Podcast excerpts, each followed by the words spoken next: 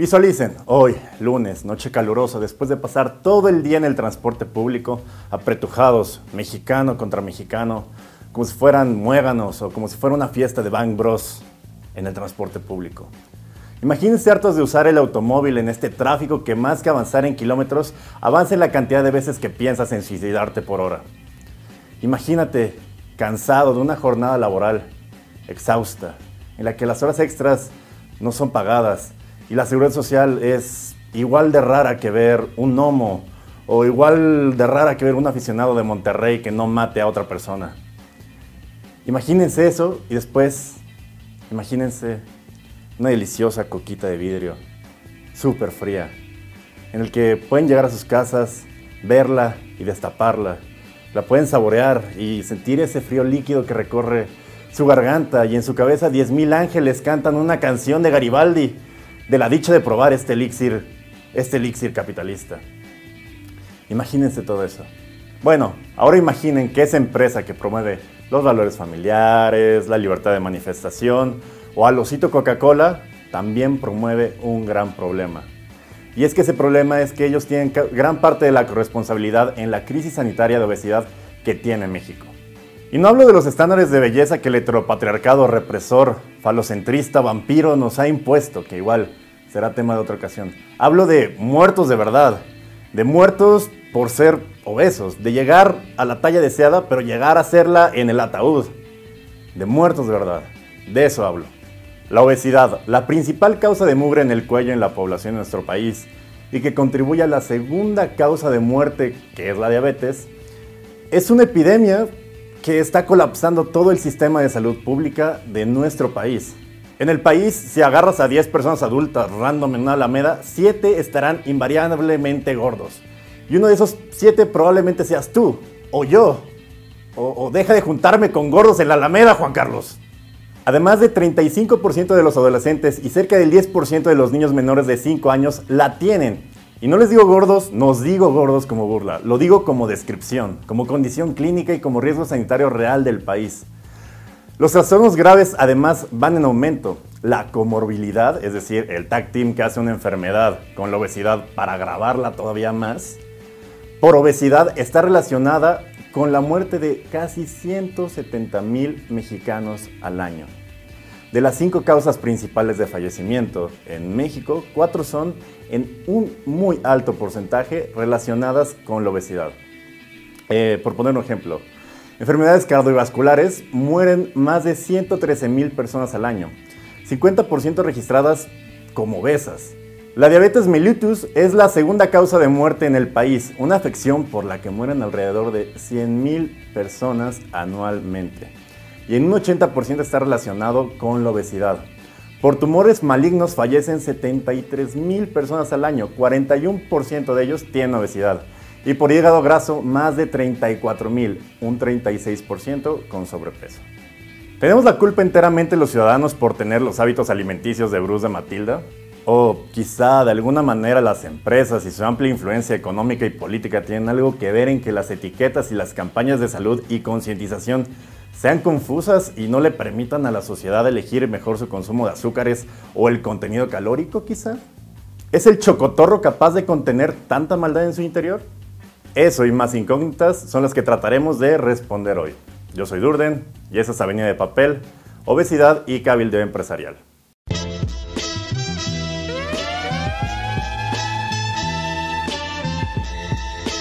El capitalismo es un gran invento le da libertad a las personas de acumular riqueza y que en el proceso de esa acumulación de riqueza, supuestamente justo y equitativo, se puede ir impulsando el progreso y el bienestar de la sociedad. Sin embargo, las teorías como el amor solo dejan ver sus fisuras en la práctica. Cuando los modelos se corrompen, las reglas del mercado se ensucian, o ella no deja de mandar indirectas ridículas por Twitter después de seis meses de haber roto contigo. Lo mismo pasa en la industria del azúcar y los alimentos. Le está yendo de huevos, pero ¿a qué costo? Tan solo de 2000 a 2013 las ventas por persona de productos como los refrescos, las botanas saladas y dulces, los cereales, las barritas, golosinas, jugos de frutas y néctares, té, café, embotellados, salsas, pastas untables y comidas preparadas aumentaron un 26.7% en todos los países de Latinoamérica incluido México, que además, siempre están en el cuadro de honor de las chingaderas, es el mayor consumidor de productos ultraprocesados de toda la región, con la marrana cifra de 214 kilogramos al año por persona. Para que luego le andemos echando la culpa a la tiroides, ¿no? Y obviamente los niños, las gorras Bondage y los datos siempre vienen acompañados de malos augurios. Cuanto más altas eran las ventas en las naciones, mayor era la media del índice de masa corporal de sus habitantes. De acuerdo a los resultados de varias investigaciones, que siempre tratamos de citar acá abajo, más o menos en tiempo, cada aumento de 20 unidades en las ventas anuales promedio per cápita de productos ultraprocesados se asoció con un incremento de 0.28 kilogramos por metro cuadrado en los puntajes del índice de masa corporal de la población. O sea, un chingo. Tanto la OMS, la Organización Mundial para la Salud, y la Organización para la Alimentación y la Agricultura, la FAO, y el World Cancer Research Fund coinciden en que la razón por la cual el mundo, Latinoamérica y en específico México, estamos bien marranos es por este tipo de alimentos y las enfermedades crónicas que estos conllevan. La ingesta elevada de estos productos de alto contenido calórico y bajo valor nutricional como las papitas, los pastelitos y los refrescos son en su mayoría los culpables. Tres tipos de alimento de riesgo que se prohíben en el expediente clínico de un diabético, pero que siempre están presentes en las fiestas de cumpleaños de los godines de oficina. O sea, no mamen, ya no consuman pastel con refresco, sepan vivir, carajo. Y obviamente las empresas cuyos ingresos dependen de vender esos productos no les hacen nada de gracia. México es para muchas empresas uno de los mercados favoritos, Tan solo para este país, por ejemplo, las inversiones de Coca-Cola para el periodo del 2010 al 2020 ascienden a 12.4 mil millones de dólares, la cifra más alta de América Latina y la más alta en el mundo en relación al total de la población. En México, a partir de las recomendaciones de las entidades de salud internacionales, porque siempre hay un metiche que nos dice gordos, una tía que nos dice en la cena de Navidad que estamos un poquito más cachetones, u organizaciones mundiales que se preocupan por la salud de los gobernados, critican nuestra manera de consumir manteconchos. Así se implementó el impuesto a bebidas azucaradas y alimentos con alta densidad energética, el IEPS, o Impuesto Especial sobre Producción y Servicios. Se reguló también el expendio y distribución de alimentos y bebidas en las escuelas. O sea, ya, ya no puedes pedir dos pesos de chile o dos pesos de azúcar en lo que sea que pidas dos pesos extra. Se creó el distintivo nutrimental, el etiquetado frontal de alimentos y bebidas no alcohólicas y se reglamentó la publicidad de alimentos y bebidas dirigidas a los niños. Todo dentro de la Estrategia Nacional para la Prevención y el Control del Sobrepeso, la Obesidad y la Diabetes, creada en octubre del 2013 por el gobierno federal. Y podemos concluir que hasta acá todo chingón.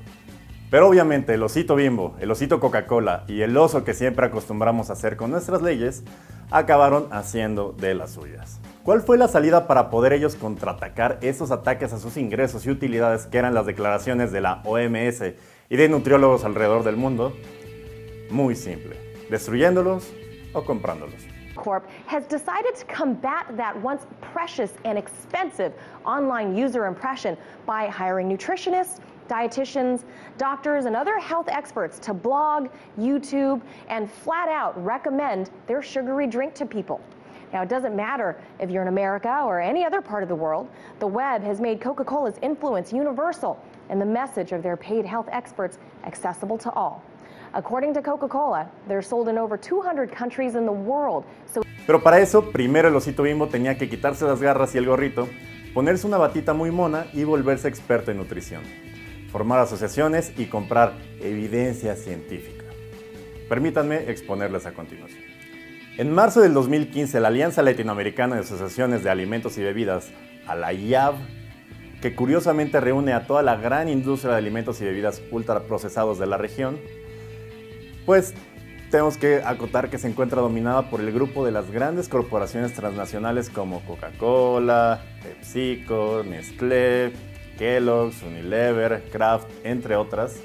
Claro que sí, mira, con México es el Consejo Mexicano de la Industria de Productos de Consumo y es la asociación eh, más importante del país que agrupa a los principales productores de alimentos y bebidas no alcohólicas, bebidas alcohólicas y productos de cuidado personal e higiene, eh, de cuidado del hogar y higiene personal. Y bueno, es una asociación eh, importante que tiene ya más de 20 años de vida y que recientemente anunció el cambio del presidente de su consejo, que ahora está encabezado por Manuel Martínez López, vicepresidente y director general de Grupo Jumex. Son las que también están conformadas en el Consejo Mexicano de la Industria de Productos de Consumo, con México, así abreviado. No se les olvide el nombre de Conméxico. Y ellos emitieron un comunicado manifestando su preocupación por la ligereza técnica y científica que muestran las propuestas regulatorias que establecen parámetros nutricionales, es decir, la crítica de la OMS. Obviamente hay que leer esto de la forma pasivo-agresiva al estilo de Morra de Monterrey, porque fue una reacción al IEPS y a las etiquetas de los alimentos. Esta asociación de botargas pachoncitas y tiernas consideraba estas medidas como un enfoque negativo y poco efectivo y señalaba desconcierto, es decir, nos estamos haciendo bien pendejos, ante las recomendaciones de ingesta diaria de azúcar de la propia OMS, indicando carencia de una justificación creíble sobre los porcentajes propuestos. Es decir, no nos gusta lo que dice porque no dice lo que queremos que diga. Y también le recomendaron una mayor discusión al tema, lo cual es el equivalente a decir, espérate a que se vayan las visitas, nos quedamos solos en casa y ahí vemos qué pedo. Las compañías más destacadas del ramo de alimentos y bebidas contratan investigadores y respaldan económicamente asociaciones, fundaciones o entidades que tienen la misma función que la amiga envidiosa de la morra bonita que te gusta. Fabrican conclusiones funcionales a su negocio financian investigaciones y pagan expertos para que pongan en duda la nocividad de sus productos. Y obviamente también confundan a los consumidores o vigilen los likes en Instagram que le das a las Suicide Girls. Aquí algunas pruebas recientes. En 2015 el New York Times publicó que Coca-Cola gastó casi 120 millones de dólares en el último lustro para pagar investigaciones académicas. Asociaciones con las principales agrupaciones médicas y programas de ejercicio para combatir la obesidad. En el International Life Science Institute, ILSI, entidad internacional con miembros asociados a varios gigantes de la industria alimentaria y que tiene nombre mexiquense, el capítulo México, que tenía miembros como Bimbo, Danone de México, Kellogg's de México, Kraft Foods de México, Mars México, Nestlé de México, Monsanto Comercial y PepsiCo, entre otras, organizó en 2015 el foro Evidencia Actual en Edulcorantes y Salud. El ILSI México tuvo los huevos además, los huevos como camiones, y trajo a país expertos pagados por la industria para dar un seminario en, escuchen, el Centro de Convenciones del Hospital Español. Y en la convocatoria participaron, gracias a la gestión de múltiples académicos vinculados a la industria, dos, dos universidades. la Universidad Iberoamericana y su genérico intercambiable, la Universidad del Valle de México. Los ponentes liderados por el doctor James Ripe ofrecieron una serie de estudios en la que tuvieron también los tamaños para decir que no hay relación entre las bebidas endulzadas con la obesidad y las diabetes.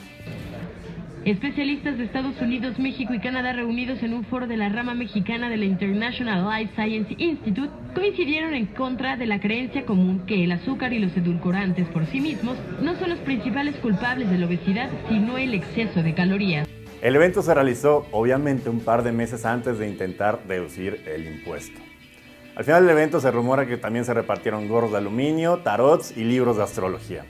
Es más, el presidente del ILSI en el momento del foro era el ingeniero Raúl Portillo, a la vez director de asuntos científicos y regulatorios de Coca-Cola. O sea, sí, Coca-Cola tiene un departamento de asuntos científicos y regulatorios. Sin embargo, las prácticas de cabildeo fueron tan abiertamente pendejas que la Oficina Internacional del ILSI cerró la sede en el país, aludiendo faltas a la ética e intento de influenciar en las políticas nacionales. Sin duda los mejores detectives del mundo. En México, obviamente, la industria no se quedó atrás y encargó estudios profesionales al Instituto Tecnológico Autónomo de México, o la ITAN, como la conocen muchos, con el objeto de concluir que el IEPS aplicado a los refrescos no disminuyó el consumo de calorías entre la población nacional. Y luego quieren que AMLO no les diga lo que les dice, carajo.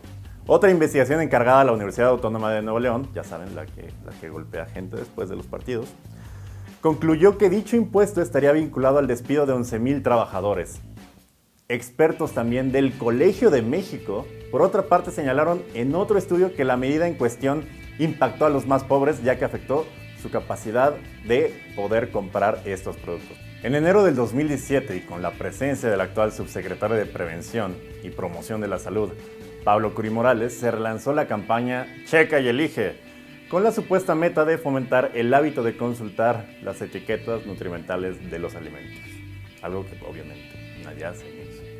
Sin embargo, este etiquetado frontal es deliberadamente confuso, favorecedor a la industria y ya había sido señalado claramente tanto por la OMS como la OPS en comunicaciones internas con la Secretaría de Salud y COFEPRIS desde 2014 como un elemento incompatible con el objetivo de la misma Estrategia Nacional para la Prevención y el Control del Sobrepeso.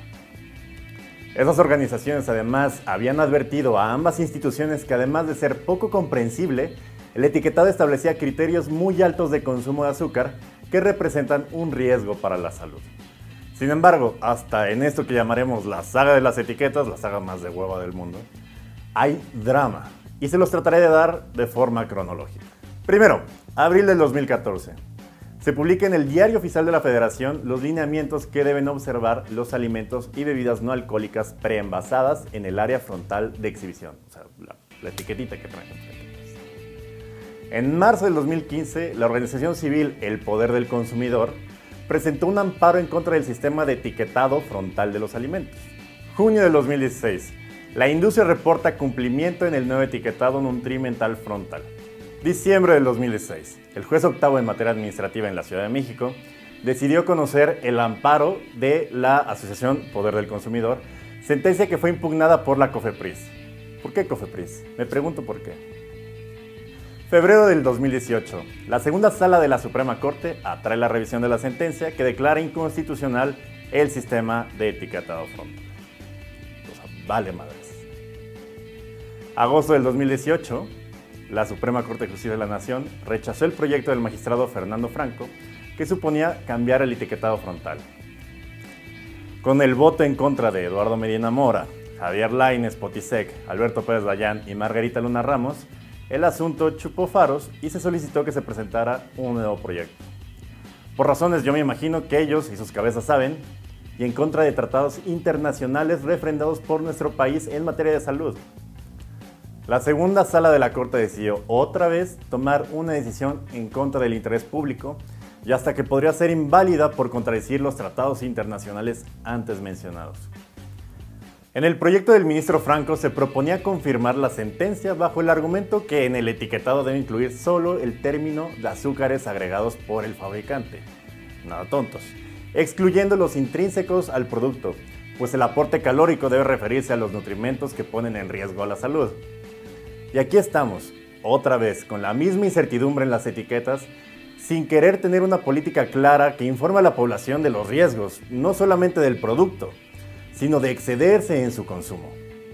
En esta historia no hay buenos y malos, y como mencionamos en el episodio de historia, el actuar de las organizaciones y los personajes de su tiempo son acorde a sus propias circunstancias. Hay que tener en claro que un pan no mata, un pastelito no mata, un refresco tampoco enferma. El exceso, y quiero repetir, el exceso en el consumo de esos alimentos es lo que genera los grandes riesgos sanitarios que enfrenta nuestro sistema de salud. La etiqueta, queridos todos, no debería ser come frutas y verduras, debería ser al igual que los cigarros. El exceso en el consumo de este alimento provoca tales y cuales enfermedades y tiene tales o cuales riesgos para la salud. No estoy hablando de ponerle fetos muertos a todos los alimentos, no es la idea, pero por lo menos algo que sea claro de los riesgos que conlleva. Los impuestos al cigarro, por ejemplo, han mostrado ser altamente efectivos para desalentar su consumo y evitar una escalada en la crisis sanitaria que tenían hace algunos años. Si las medidas tributarias no están siendo suficientes para desalentar el propio consumo, es momento que el gobierno y los reguladores recrudezcan estas medidas y recrudezcan estos impuestos hasta poder ver los resultados. Porque al final las utilidades están siendo subsidiadas de estas empresas por nosotros, por nuestros impuestos que están dándole tratamiento a todos los enfermos presentes y futuros de enfermedades cardiovasculares o de diabetes. Ese subsidio que está teniendo la industria es inaceptable. Este tipo de productos se encuentran en cualquier caja de Oxxo de supermercado al alcance de los niños.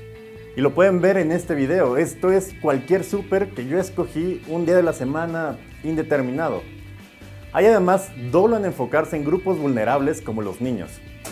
Esos productos y esa distribución está enfocada en la gente que mide menos de un metro, es decir, una de dos, o los niños o los mini luchadores del Consejo Mundial de Lucha Libre, que por cierto les mando un saludo, aquí una foto, yo con ellos.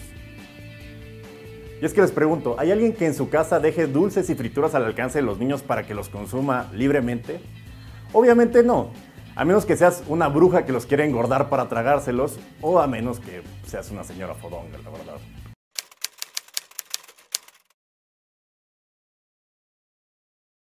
La lección es simple y llana. El producto en sí no es nocivo, es nocivo el exceso en su consumo. El mal etiquetado que hace imposible verlo y la posición de las empresas en querer ocultar esa información, vulnerando a todos, pero sobre todo a los más débiles y desinformados, los niños. Yo soy Durden, esto fue Avenida de Papel. Recuerden, las fuentes siempre están abajo. Denle suscribir, like, eh, activar la campanita, depositarme en mi PayPal. Y nada, eh, muchas gracias por vernos. Nos vemos la próxima.